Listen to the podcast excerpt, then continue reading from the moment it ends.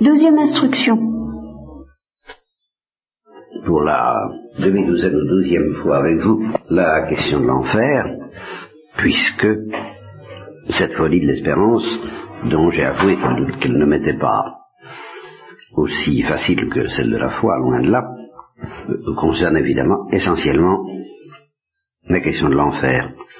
Accessoirement d'ailleurs, elle peut concerter aussi la question du purgatoire, puisque Thérèse de l'Enfant Jésus a eu justement cette folie de l'espérance, de proclamer pour son compte et d'encourager d'ailleurs, donc de ne pas simplement y voir une grâce personnelle, mais d'affirmer doctrinalement que la folie de l'espérance ne doit pas avoir de limite et que dans sa perfection, elle doit aller jusqu'à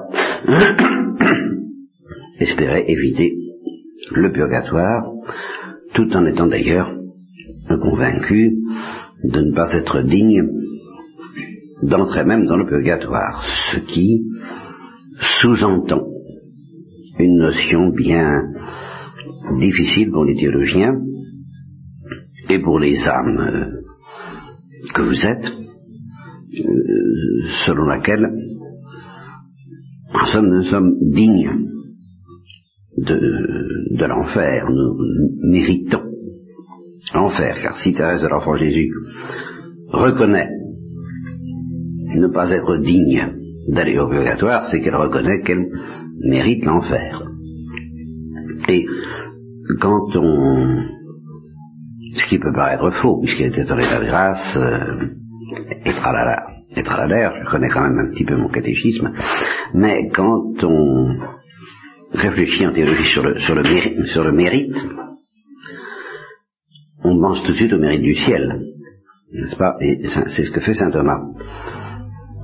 Et ce qu'il dit sur le mérite euh, n'est pas facile à comprendre. Et justement, le frère Bruno, je crois que c'est lui qui, l'année dernière, m'assistait dans mes infirmités prédicatoriales.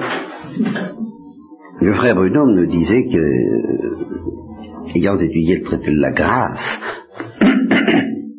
de saint Thomas, parce que c'est dans le traité de la grâce qu'il est question du mérite, il s'est aperçu que la notion de mérite n'était pas si euh, simpliste que les thomistes ont tendance à le présenter, à savoir que la grâce, c'est tout simplement le, mérite, c'est tout simplement la situation du germe par rapport à l'épanouissement. Le germe mérite l'épanouissement qui lui est dû en quelque sorte. Mérite plus ou moins strictement, il y a, il y a plusieurs sortes de mérites. Il y a le mérite rigoureux, le mérite décondigno, n'est-ce pas, comme on disent les doctes, décondigno, c'est-à-dire qui en, stricte justice, eh bien, on, mérite de recevoir euh, une récompense. Le, Christ a mérité décondigno, en stricte justice, tout ce qu'il a obtenu de Dieu. L'âme, en état de grâce, quand elle meurt, en état de grâce, mérite décondigno, en stricte justice, la vision face à face et le royaume des cieux. Par contre, la persévérance, par exemple, si nous sommes actuellement en état de grâce, nous n'avons aucun moyen de mériter en stricte justice d'y être encore dans cinq minutes. Et encore moins à l'heure de la mort. Nous pouvons le mériter dès comme c'est-à-dire, c'est bien difficile de préciser ce que ça veut dire, de, mériter, en ce sens que, euh, selon une certaine sagesse de Dieu, sans qu'on puisse dire qu'il se doit à lui-même de nous la donner, nous, sommes dans une situation telle que, en tout cas, c'est pas un désordre, c'est le moins, c'est le minimum, n'est-ce pas C'est pas un désordre. Ça n'est pas non plus un miracle, ça n'est pas une miséricorde folle et créatrice que de nous donner la grâce dans la, c'est gratuit, c'est justement c'est ce que le frère Bruno a découvert, a découvert c'est que le mérite est un mystère de gratuité, ce, qu'il n'attendait pas, puisque ça, ça paraissait être un mystère de justice. Et il a découvert que non, c'est quand même un mystère de gratuité, spécialement le mérite des Congo, et même peut-être aussi le mérite des condignos, le mérite strict. Bon. Mais tout ça, ça concerne évidemment le mérite de la vie éternelle, le mérite de la, de la, gloire, ou, le mérite de la grâce, ou, des grâces. Dans quelle mesure, de quelle façon méritons-nous de recevoir euh, telle ou telle grâce ou la gloire? Nous avons oublié consciencieusement, le frère Bruno et moi, quand nous avons parlé de ces choses, que la plupart des théologiens oublient non moins consciencieusement, surtout aujourd'hui, cette notion qui pourtant est proclamée dans l'Évangile par le bon larron, à savoir qu'on peut mériter aussi l'enfer. Et qu'est-ce que ça veut dire? C'est pas un mystère de gratuité, ça à première vue, n'est-ce pas? C'est mériter un châtiment, mériter... Euh, c'est bien difficile à préciser. Bon. C'est une petite, c'est un petit préambule pour vous montrer la complexité, la difficulté, même simplement catéchétique, je ne dis pas théologique, même au niveau du catéchisme, de cette doctrine sur l'enfer. Euh, c'est aussi pour que, à propos de ce préambule, mais à propos de ce préambule, vous compreniez que on ne peut même pas parler de la miséricorde, ni par conséquent de l'espérance, parce que l'espérance se fonde tout de même, à ma connaissance, sur la miséricorde dans l'ordre rédempteur, sur la grâce bienveillante de Dieu et gratuite dans l'ordre de la justice originelle pour les anges et pour nos premiers parents, on ne peut pas parler de l'espérance par conséquent.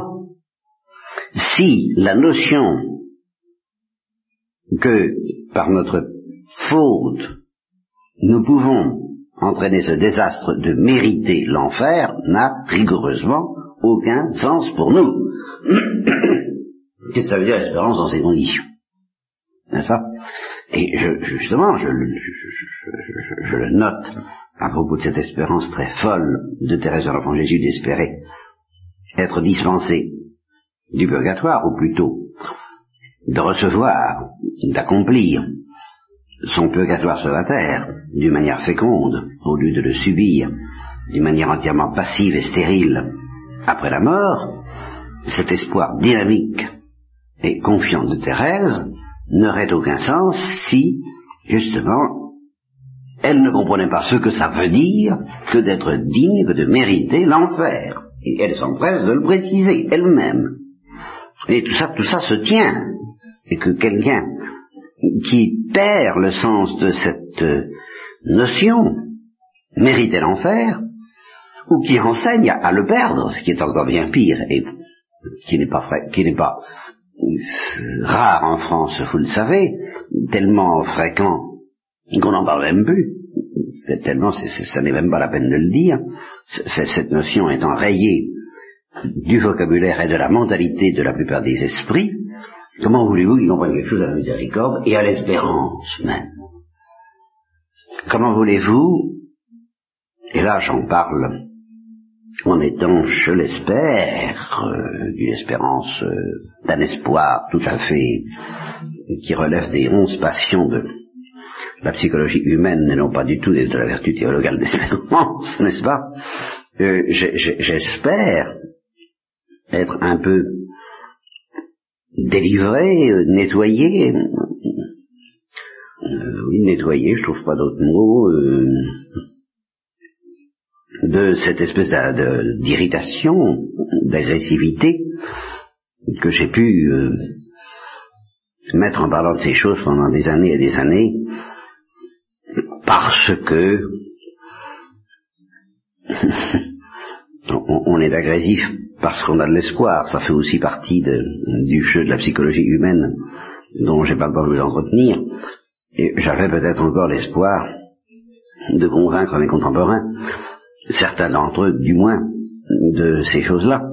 Et alors, étant un peu dans la situation du conservateur des, des dons du, musée, en train de se promener dans le ministère de la Justice de Courteline, euh, mais alors par rapport à au, lieu de portes qui se ferment, ben ces portes qui se ferment, c'est un peu les cœurs qui se ferment, à force d'avoir rencontré des, des esprits qui, qui, ne veulent pas entendre parler de ces choses, je, ne peux plus, j'abandonne, je, je, renonce à me faire entendre sur ce point, et par conséquent, j'espère avoir perdu l'agressivité qui était la mienne à cet égard. Donc je peux le dire euh, calmement, j'espère, et même avec une douceur que je voudrais, être un peu évangélique. Je ne vois pas comment on peut parler d'espérance aujourd'hui dans ces conditions-là, n'est-ce pas dans, un climat où on, on ne veut pas entendre parler de danger. Qu'est-ce que ça signifie L'espérance d'éviter un danger dont on ne veut plus entendre parler?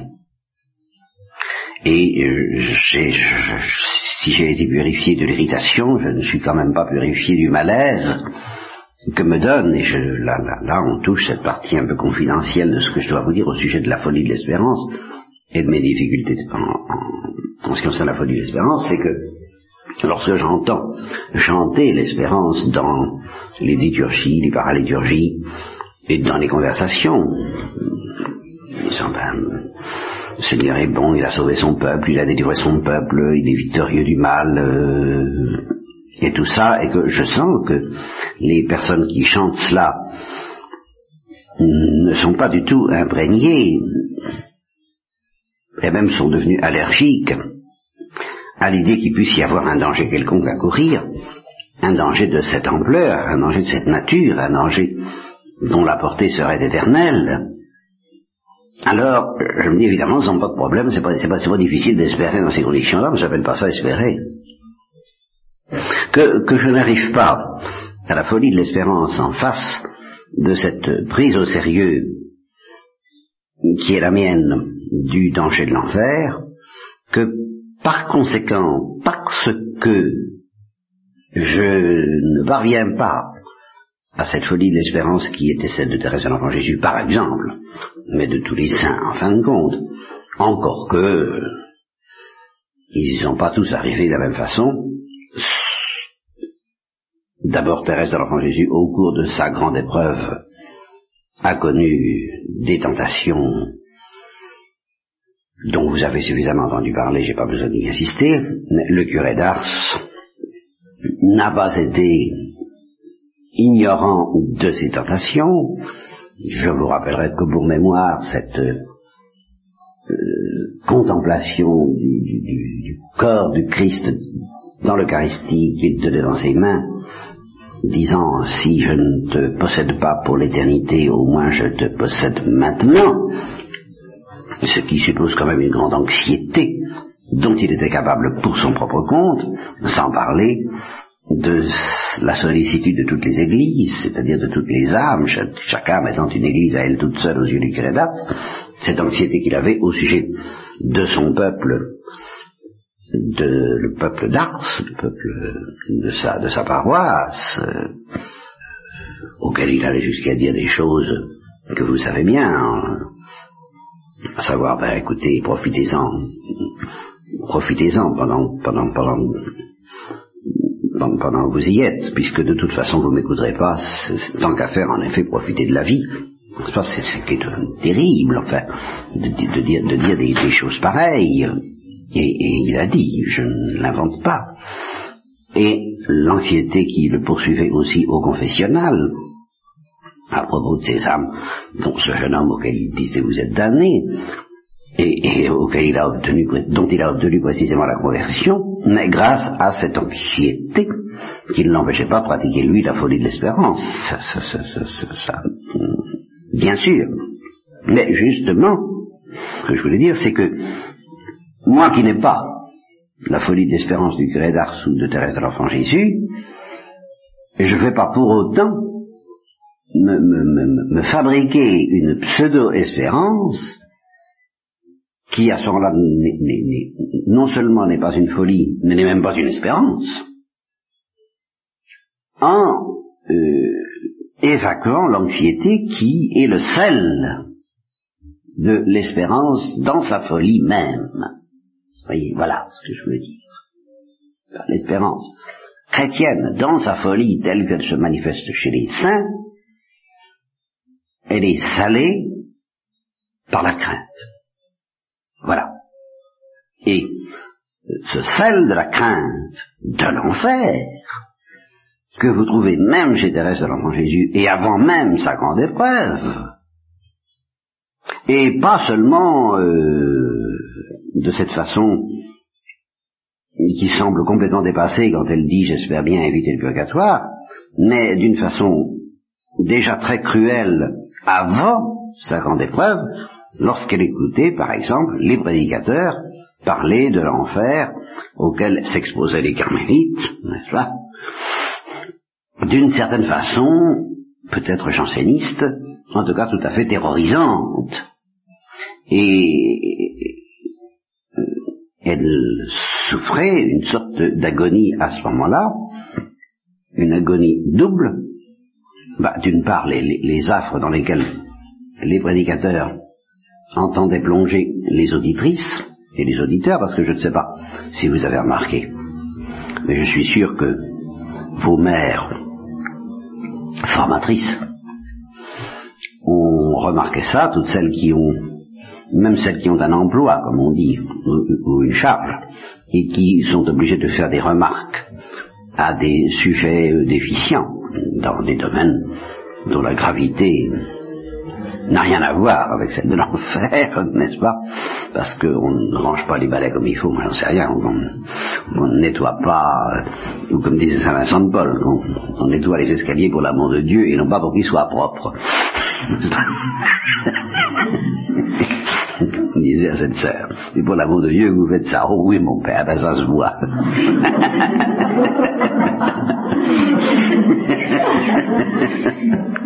Parce que si c'était qu'il soit propre, vous y prendriez autrement.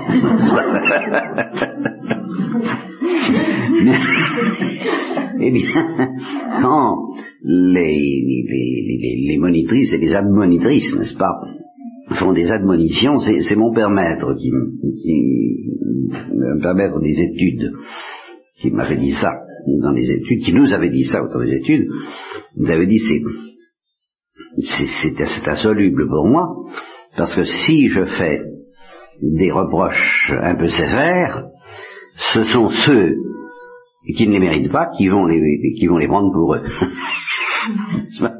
qui vont en être euh, bouleversés. C'est ceux à qui il faudrait dire non, ne vous découragez pas, qui vont immédiatement être découragés. Quant aux autres, ceux qui mériteraient des reproches sévères, ils vont prendre ça pour les autres. bon, ça, ça, ça, ne rate pas, et c'était peut-être un peu ce qui se produisait, c'était peut-être un peu ce qui se produisait au, temps de ces prédicateurs, qui donc terrorisaient les sœurs du, du, du, Carmel de Lisieux avec le danger qu'elles couraient d'aller en enfer, euh, celles qui couraient peut-être ce danger, après tout, après tout. Thérèse a été anxieuse, une très profonde anxiété dans la prière à propos de ma Marie de Gonzague et, elle a été exaucée, elle a vu qu'elle serait sauvée, mais comme à travers le feu, à cause de sa dévotion au Sacré-Cœur, ma Marie de Gonzague, mais elle avait donc raison de craindre. Donc, euh, excusez-moi. Alors, euh, donc je ne sais pas si elle terrorisait vraiment les âmes qui étaient réellement infidèles aux avances de la miséricorde de Dieu, ce qui peut être en effet un péché très grave, je le dis en passant et sans vouloir vous concerner, parce que ça c'est une vérité de, catéchisme qui m'a été apprise dans mon enfance et que j'ai essayé de, de raffiner un petit peu dans mon esprit depuis, parce que ça me paraissait quand même un peu gros, et que j'ai éprouvé le besoin de faire des distinctions, distinguer pour unir, n'est-ce pas, selon la bonne tradition de Maritain et du gardien à la journée, et bien, euh, on me disait que le péché véniel mène au péché mortel. Alors j'ai jamais oublié ça, c'est le catéchisme de mon enfance, c'est pas des, c'est pas des plaisanteries. Seulement, je trouvais ça quand même un peu fort de café, parce que le péché véniel, bah, nous en commettons à peu près à chaque fois que nous respirons, enfin, enfin moi, vous êtes peut-être indemne de cette infirmité, mais enfin, moi, ça, moi c'est à peu près à chaque respiration, chaque respiration où Thérèse de l'Enfant Jésus répétait son acte de consécration d'amour miséricordieux, il peut pêche ne serait-ce que par crainte, justement, par anxiété, ou par euh, orgueil, ou par scrupule, ou par tout ce que vous voudrez, sans parler des péchés plus visibles. Alors, euh, si tout ça mène au péché mortel, euh, qu'est-ce que nous allons devenir? Ici interviendrait, pourrait intervenir, justement, la folie de l'espérance. C'est vrai, nous en reparlerons peut-être, j'espère, en par la force. Mais tout de même une petite précision, en attendant la folie de l'espérance qui règle le tout, en effet. Eh bien, petite précision, c'est tout de même pas n'importe quel péché véniel qui mène au péché mortel nous, aurons à nous demander si c'est n'importe quel péché mortel qui mène en enfer. Ça, ça, ça, je pensais le faire ce matin, j'espère, je sais pas si j'aurai le temps. Mais euh, c'est certainement pas n'importe quel péché véniel qui mène au péché mortel. C'est les péchés véniels qui mènent au péché mortel sont des péchés véniels d'abord tenaces. Un péché véniel dont on se repent vite, dont on se repent rapidement, dont on demande pardon à qui de droit, c'est-à-dire à Dieu d'abord et parfois aux autres ensuite, ça peut arriver, ne peut pas, ne peut pas, ça mène au ciel, ça. ce sont ces actes qui, produisent en, en miniature le mystère de l'enfant prodigue, et quelle grâce, et quelle joie, et quel bénéfice, et quelle splendeur. Ça, je le maintiens sans avoir besoin d'aller jusqu'à la folie de l'espérance. C'est dans l'évangile, n'est-ce pas? Profiter de chacune de nos défaillances, quand ce serait que de marcher sur les pieds de quelqu'un, ce qui quand même... Euh, euh, ce qui peut se faire sans aucune faute morale, parce que simplement on n'a pas, pas regardé où on mettait les pieds, on n'a pas eu le temps. Et j'ai connu quelqu'un, justement, qui refusait assez catégoriquement de demander pardon pour ces choses-là. Je parle moralement, je ne parle pas physiquement, parce que c'est devenu de bonne courtoisie aujourd'hui, n'est-ce pas? Je, dirais excusez, oh, pardon. bon, mais moralement, on peut faire de la peine à quelqu'un, le blesser, sans aucune faute morale, ça, ça peut arriver, on ne fait pas attention à ce qu'on dit, ou on ne sait pas, ou on ignore que telle parole va être blessante, on s'en aperçoit, et alors, cette personne que j'ai bien connue, et à qui j'invitais, pour son bien, en, pasteur euh, maladroit mais zélé, de, à qui j'invitais donc à, en profiter pour demander pardon, mais je ne peux pas demander pardon, il n'y a pas trop de morale. Vous voyez? Bon. Alors, depuis, ce qui est bête, c'est bête, parce que même s'il n'y a pas de morale, quel bénéfice, quel gain, quelle, quelle ascension, quelle joie de demander pardon pour quelque chose quand même, quoi? il, y a, il y a matière. Et euh, ainsi d'avancer dans l'amour du prochain et l'amour de Dieu. Bon. S'il y a une faute morale, quelle qu'elle soit, si vous en demandez pardon aussitôt, selon le principe de Saint Augustin, euh, c'est souvent la colère, par exemple, hein, donc il y a lieu de demander pardon. Pas eh bien, euh, mieux vaut celui qui se met facilement en colère, mais qui est rapide à demander son pardon est soupoulé, oh, oh, oh, et puis, oh, commence à la fin, vous voyez, ça existe quand même quelquefois aussi dans les Carmels, eh bien, qui, oh, pardon, je vous ai fait de la peine, je vous demande pardon. Hein, voyez, bon, eh ben, quelqu'un comme ça, à chaque fois, avance vers Dieu. Si c'est sincère, ah ben évidemment, si c'est du blaqué, alors là, euh, si on dit attention, il faut que je demande pardon. Bon, alors là, il y a une question de musique là-dedans, il hein, faut faire très attention. Parole, parole du verbe, musique de l'Esprit Saint, n'est-ce pas Il faut quand même faire attention. Alors, euh, il faut que ça vienne du fond du cœur. Celui qui ne pardonne pas du fond du cœur, qui ne demande pas pardon du fond du cœur, n'est-ce pas? Oh, pardon, je vous ai fait de la peine, je me suis mis en colère. Alors ça, ce péché véniel, grave ou pas grave, ça m'est égal, car il y, a des, il y a des gravités. Par exemple, ça peut être, oui, une autre notion très importante à propos du péché véniel, c'est peut-être un péché délibéré ou indélibéré, n'est-ce pas? Euh, On se contient pas. Sortirez vers la fenêtre. Bon, c'est indélibéré. Bon, d'accord. Alors, on demande pardon. Alors ça, c'est de l'or en barre. Je vous assure, c'est merveilleux, ça, à condition que ce soit du cœur. Avec la même, avec la même, euh, je trouve pas le mot, bouillance, n'est-ce pas? Enfin, vous voyez, il faudrait un néologisme.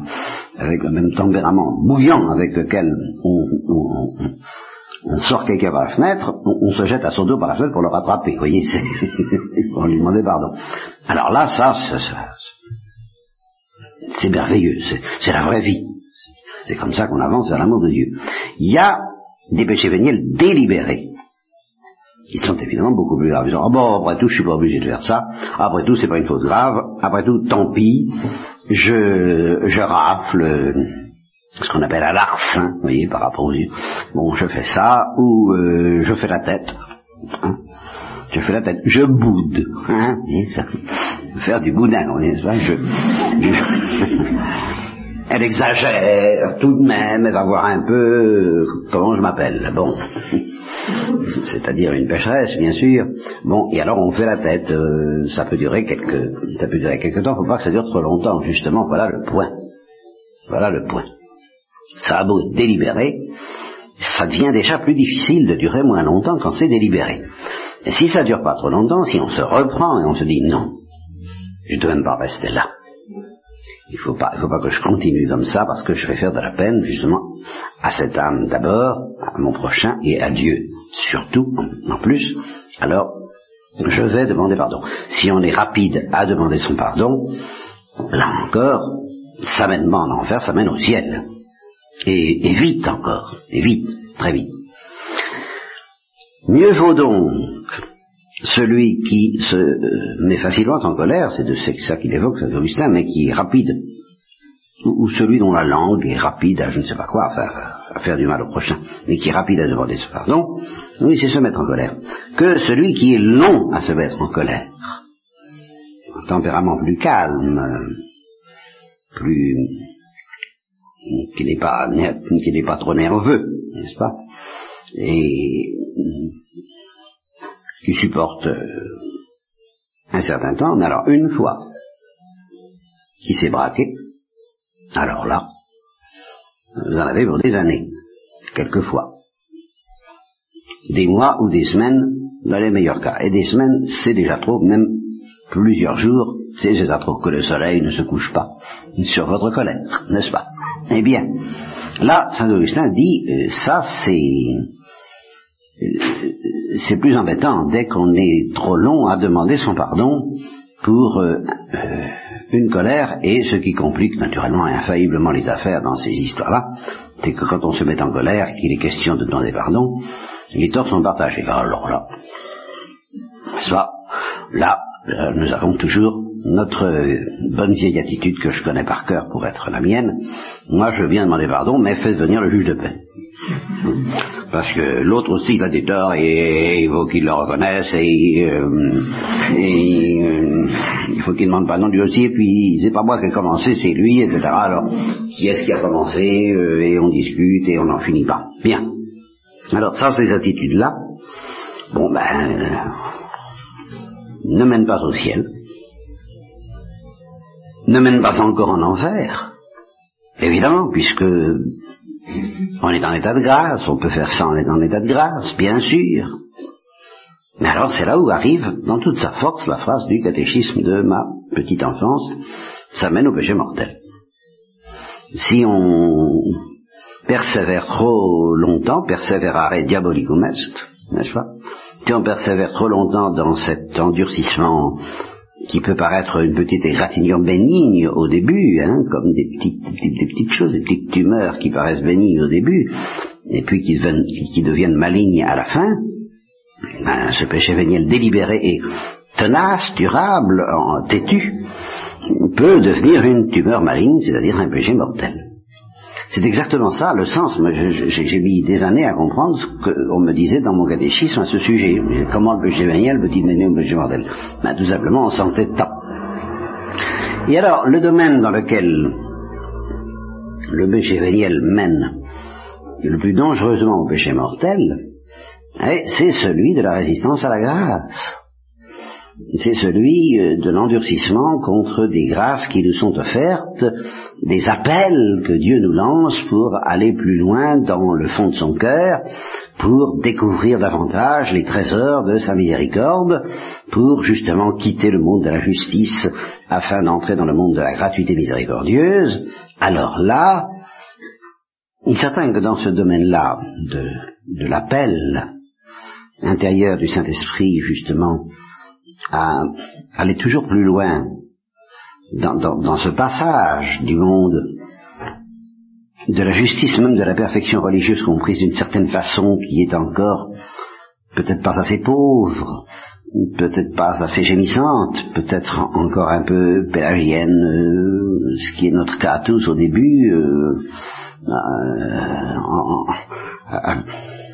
je fais connaissance récemment, très indirectement d'ailleurs, d'une personne qui, qui, est chrétienne mais qui ne pratique pas, et qui a beaucoup de qualités euh, de, cœur même, et, que j'espère peut-être que le Saint-Esprit convertira et ramènera à une pratique chrétienne, à une lumière chrétienne plus grande, mais qui a écrit tranquillement, alors que c'est une déprimée capable de, de se décourager profondément, vouloir ses pouvoirs, bon, eh ben, euh, on n'est pas facilement euh, guéri de cette espèce de petit orgueil qui fait que on, se dit oh, avec de la volonté j'y arriverai bien, ce qui est en partie vrai et en partie pas tout à fait suffisamment pauvre.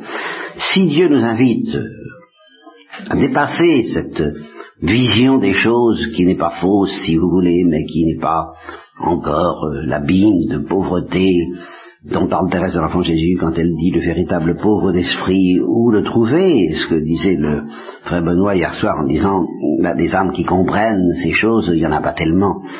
Et ça, je pense que là, touche ce que ce qu'expérimente tout, prêtre et, le, peu d'expérience qu'il a lui a fait sentir que en Italie bien entendu et chez d'autres comme et chez d'autres religieuses que les carmélites puisqu'il n'en a jamais vu que vous et que je ne connais pas encore. Heureux bien entendu il, euh, a senti que Dieu, c'est ça qui, je pense, est le plus douloureux pour, lui et pour tout prêtre, c'est qu'il sent bien que Dieu poursuit ces âmes de sa miséricorde, de ses appels, de ses invitations, je me tiens à la porte, je frappe, et qu'il n'y en a pas beaucoup qui entendent. Il n'y en a pas beaucoup qui comprennent, il n'y en a pas beaucoup qui ouvrent. Péché véniel Péché véniel, bien sûr et continue à avoir quand même non seulement à pratiquer la perfection d'une manière caricaturale, mais à la pratiquer d'une manière qui n'est pas caricaturale, c'est-à-dire d'avoir comme fin ultime le royaume des cieux, faire la volonté de Dieu, euh, aimer le prochain, aimer Dieu, euh, faire, ce qu'il faut, quoi, comme on dit, faire ce que Dieu demande. La, la fin ultime est bonne. Mais la fidélité aux appels de Dieu qui désire euh, travailler la pâte, retremper l'acier dans des solutions variées pour que qu'elle se raffine un peu et qu'elle aille plus loin dans l'intelligence des choses du cœur de Dieu, cette fidélité paraît très compromise par un certain ou plusieurs péchés véniels délibérés qui font la sourde oreille. Péché véniel. Alors s'il y a un péché véniel qui peut au péché mortel, c'est celui-là. Alors évidemment. Et alors, le plus embêtant, pour le prêtre, le confesseur en particulier, que, qu'il m'est arrivé d'être, c'est que s'il y a un domaine aussi où la frontière entre le péché véniel et le péché mortel est absolument impossible à repérer, c'est celui-là. Allez savoir à partir de quel moment le refus d'entendre la parole de Dieu, car enfin c'est ça, les invitations divines, le, gémissement inénarrable du Saint-Esprit au fond de mon cœur, n'est-ce Parole du Verbe, musique du Saint-Esprit, le refus d'entendre les paroles et, surtout le refus d'entendre la musique, et justement on se réfugie quelquefois dans les paroles pour qu'on scrute avec beaucoup de science chez, les théologiens. Alors là, ça c'est pas les religieuses, mais euh, on se réfugie dans les paroles et, dans l'audition attentive des paroles pour mieux être sourd à la musique. À quel moment est-ce que ce péché véniel, délibéré, très dangereux, franchit la frontière où ça devient un péché mortel? Personne ne peut le dire, et malheureusement, surtout pas, enfin je dirais surtout pas, surtout pas parce qu'il est concerné, parce qu'il a un jugement à porter. Le malheureux confesseur lui-même, quand il se trouve en présence d'une attitude de ce genre. Vous voyez, le, mystère de l'attitude dont je voudrais parler, ça c'en est un exemple saisissant parce qu'il y a aussi l'attitude inverse du pécheur qui, est dans l'état de péché mortel et qui lui ouvre la porte en temps où, les appels de la miséricorde et, petit à petit se laisse euh, euh, toucher selon la parole du curé d'Ars, peuple insensible se laisse toucher par ces appels réitérés de la miséricorde jusqu'au moment où il n'en peut plus, il était dur de regimber sous l'aiguillon, et où, il se rend auprès du confessionnal en apportant cette attitude, là encore si mystérieuse et si difficile à définir, pour un confesseur qui s'appelle le ferme propos. C'est invraisemblable au point de vue théologique et au point de vue pastoral, ce qu'on appelle le ferme propos. Parce que dans, une théologie stricte, le ferme propos étant l'attitude qui permet de donner l'absolution à un pécheur qui est supposé avoir besoin de l'absolution, sinon c'est pas peine de se fatiguer. Donc il n'est pas en état de grâce. Alors vous voyez quelque chose d'étrange que cette psychologie humaine, qui a pour fin ultime une fin désordonnée, qui, qui n'aime pas Dieu par-dessus toute chose, et qui a quand même le ferme propos de se, convertir et qui cependant est absolument incapable de le faire si elle ne reçoit pas une grâce venant du sang du Christ et qui transforme en contrition parfaite sa contrition imparfaite assortie d'un ferme propos.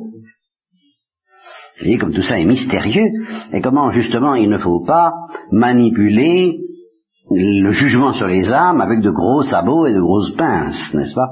Il faut des, des plus subtils, aussi bien d'un côté que de l'autre aussi bien d'un côté que de l'autre. C'est dans ce sens-là qu'on peut arriver à des paradoxes que, que les saints sentent, très forts et que les théologiens sentent hélas moins bien, et c'est pour ça que je voudrais que la théologie rejoigne un petit peu les perceptions et les intuitions des saints, que c'est un de mes tourments, que c'est presque mon unique tourment, de théologien du moins, d'essayer de, que, la théologie se rapproche en Occident un peu plus, comme elle prétend le faire euh, chez les orthodoxes, je dis prétend parce que j'en sais rien, ne pas les voir assez près, mais euh, que la théologie, alors occidentale, se rapproche un peu plus des intuitions des mystiques et des saints, ce que incontestablement elle ne fait guère.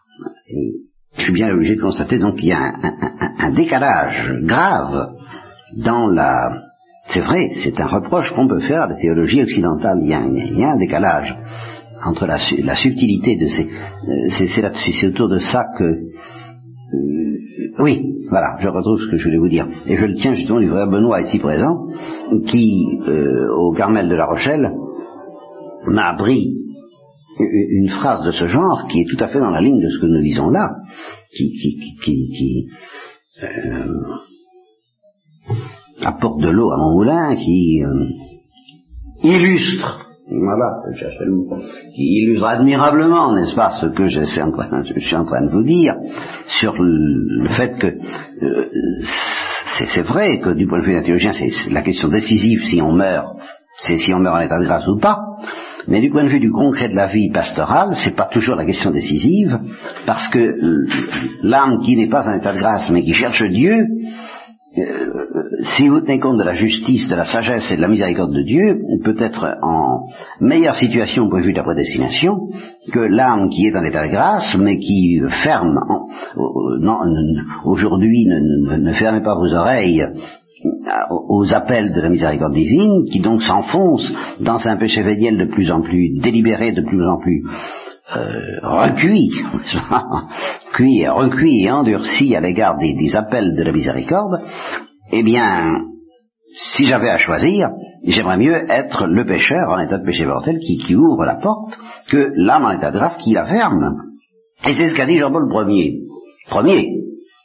Premier, il n'a pas eu le temps de dire grand-chose, mais il a eu le temps de dire ça, que le frère Benoît a entendu, je crois, de ses propres oreilles, que ça lui a été rapporté, et qu'il a redit aux sœurs de, la Rochelle, il a dit, je vais dire une hérésie.